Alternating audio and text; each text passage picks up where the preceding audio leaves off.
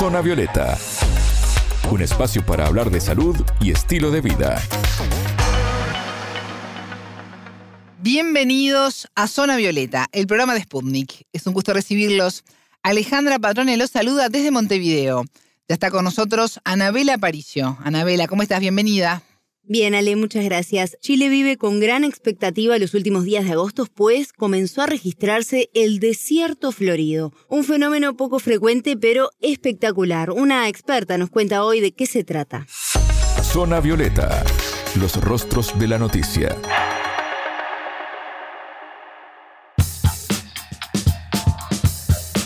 En 2017 fue la última vez que floreció el desierto de Chile, un espectáculo donde el suelo seco y cubierto de tierra se llena de flores de varios colores que cambian por completo el paisaje tradicional. Es una belleza realmente, tienen que ver estas imágenes, me las acaba de mostrar este Anabela. Y en la web de Sputnik la vamos a compartir para que también puedan disfrutar Perfecto. lo que han sido las últimas ediciones. Una belleza. En 2022 vuelve a registrarse este fenómeno y se espera con mucha expectativa. ¿Qué es lo que ocurre eh, precisamente para dar lugar a este fenómeno natural, Anabela? Mira, ¿le suena alguno de los regalos que la naturaleza nos da Sí. para sorprendernos? Eso, sin dudas. Y lo que depende mucho es del clima que se registre cada año. Pero para entenderlo mejor, consultamos a la doctora Rosa Gerson del Departamento de Silvicultura y Conservación de la Naturaleza de la Facultad de Ciencias Forestales y Conservación de la Naturaleza de la Universidad de Chile. Es un fenómeno que ocurre en los años en que llueve en las zonas áridas. Esto se ve en, en Chile y en otros desiertos también, como en Estados Unidos, en Australia también. Lo que pasa es que en Chile es especial porque el desierto en Chile es muy árido. Entonces, donde no había nada de nada, digamos, aparentemente nada de nada, de repente se producen lluvias de cierta magnitud cada cierto número de años y las plantas que estaban ahí latentes en forma de sus semillas o estructuras subterráneas empiezan a emerger y se empieza a llenar de flores. Entonces ese es el fenómeno del desierto florido. Existen especies de plantas que producen, eh, son plantas de ciclo de vida muy corto, entonces eso les permite aprovechar todo el agua que hay disponible durante una época que germinan, florecen y producen semillas en, en épocas, eh, digamos, en un tiempo muy muy corto, y esas semillas se pueden quedar por años latentes, digamos, en dormancia, y cuando vuelven a recibir agua de lluvia, absorben esta agua y pueden volver a crecer. También, aparte de semillas, desarrollan otras estructuras como bulbos, por ejemplo, que son como unos tallos subterráneos que cuando reciben suficiente agua generan una planta. Este año se registraron lluvias de entre 50 y 80 milímetros en la zona desértica al norte de Chile y es por eso que ya en los últimos días de agosto comenzaron a aparecer las primeras plantitas en el desierto de Atacama. Anabela, ¿qué tipo de flora crece allí? Terminan más de 200 especies, según nos explicaba la especialista. Las más conocidas son la añañuca, que es una flor color anaranjada muy finita, los lirios amarillos o las garras de león. Este fenómeno puede contemplarse durante dos o tres meses, entre septiembre y noviembre aproximadamente, pero sí es difícil predecir cada cuántos años se produce, según nos explicaba Gerson.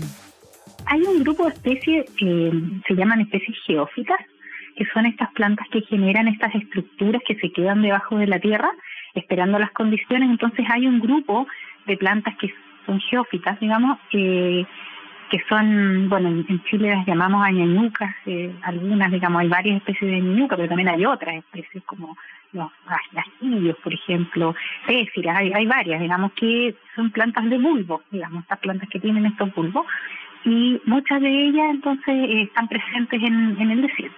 Hay otras también, por ejemplo, como las patas de guanaco, que le llaman acá, que es existante, que son estas, se producen estos prados rosados de gigantes de, de flores. ¿no?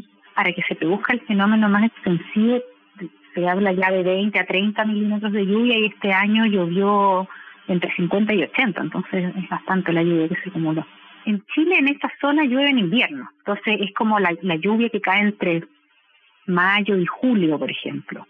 Esa, esa es como más o menos la cantidad de lluvia que se monitorea para predecir el, el desierto florido en primavera.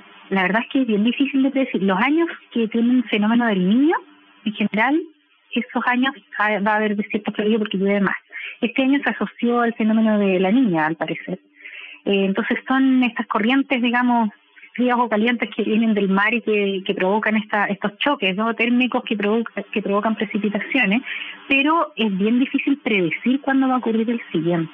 Y a veces hay eventos de desiertos que ocurren, por ejemplo, años seguidos, pero con distinta intensidad y en distintos lugares, porque, por ejemplo, este año llovió un poco más al sur que lo que llovió la vez anterior. Entonces, la vez anterior, digamos, el desierto florido involucró lugares más al norte que los que va a involucrar ahora, por ejemplo. Entonces, la intensidad, la ubicación exacta depende de cuánto llueva y dónde, y eso es muy difícil de predecir. ¿Y cuál es la utilidad de estas plantas? ¿Es solamente el espectáculo natural o bueno, se pueden comer o utilizarse como insumo en otra actividad? Esto nos explicaba al respecto de la especialista chilena. Es más bien el espectáculo que permite visualizar, porque mm, hay algunas especies que mm, probablemente tengan uso, yo la verdad es que no lo sé bien, probablemente hay, pero en general son especies que son bastante efímeras en su ciclo de vida, que su ciclo de vida es muy cortito, y que en general están bastante amenazadas, porque son plantas precisamente que requieren, que viven en condiciones muy adversas y que tienen una distribución muy restringida. Entonces son plantas que en su mayoría están protegidas.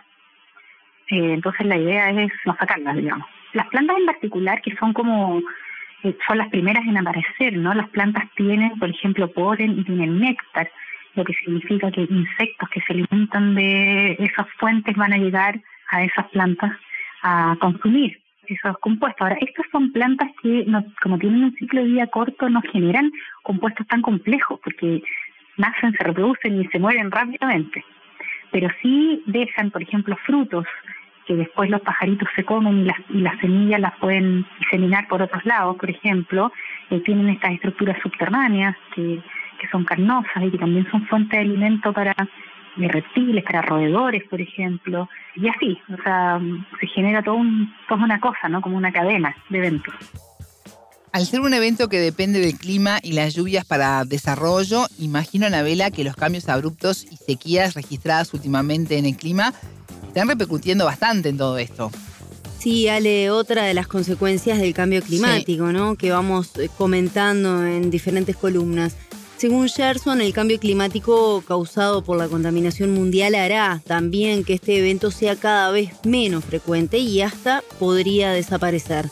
Por eso para ellos, como expertos en silvicultura y la conservación, es un evento de gran importancia y una oportunidad casi única para poder investigar este tipo de especies extrañas. Así nos lo relataba la especialista.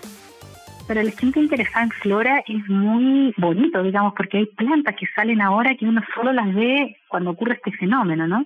O las ve en, su, toda su distribución cuando ocurre este fenómeno. Entonces, para la ciencia es importante registrar dónde salen, digamos, las poblaciones que existen, es la única manera que nosotros podemos evidenciar dónde está distribuida una planta o sus ciclos de vida, etcétera, es en el momento en que salen. Entonces hay plantas que solo se ven en este tipo de, años.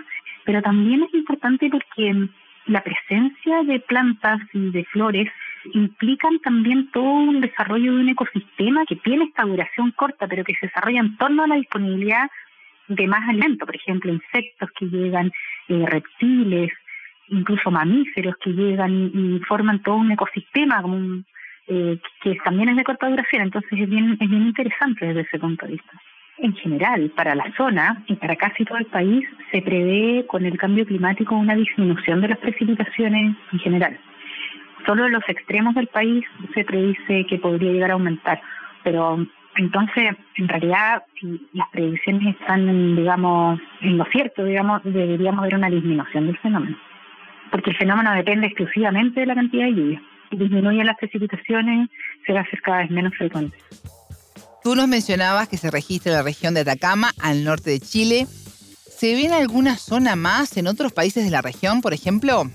Bueno, en Latinoamérica, Perú, por ejemplo, ha registrado fenómenos similares, pero también hay otros países alrededor del mundo que tienen este tipo de eventos. La especialista chilena nos detalló esta información así como el fenómeno de desierto florido como tal este año va se va a ver más o menos desde la provincia de Huasco hasta más o menos Caldera en el norte.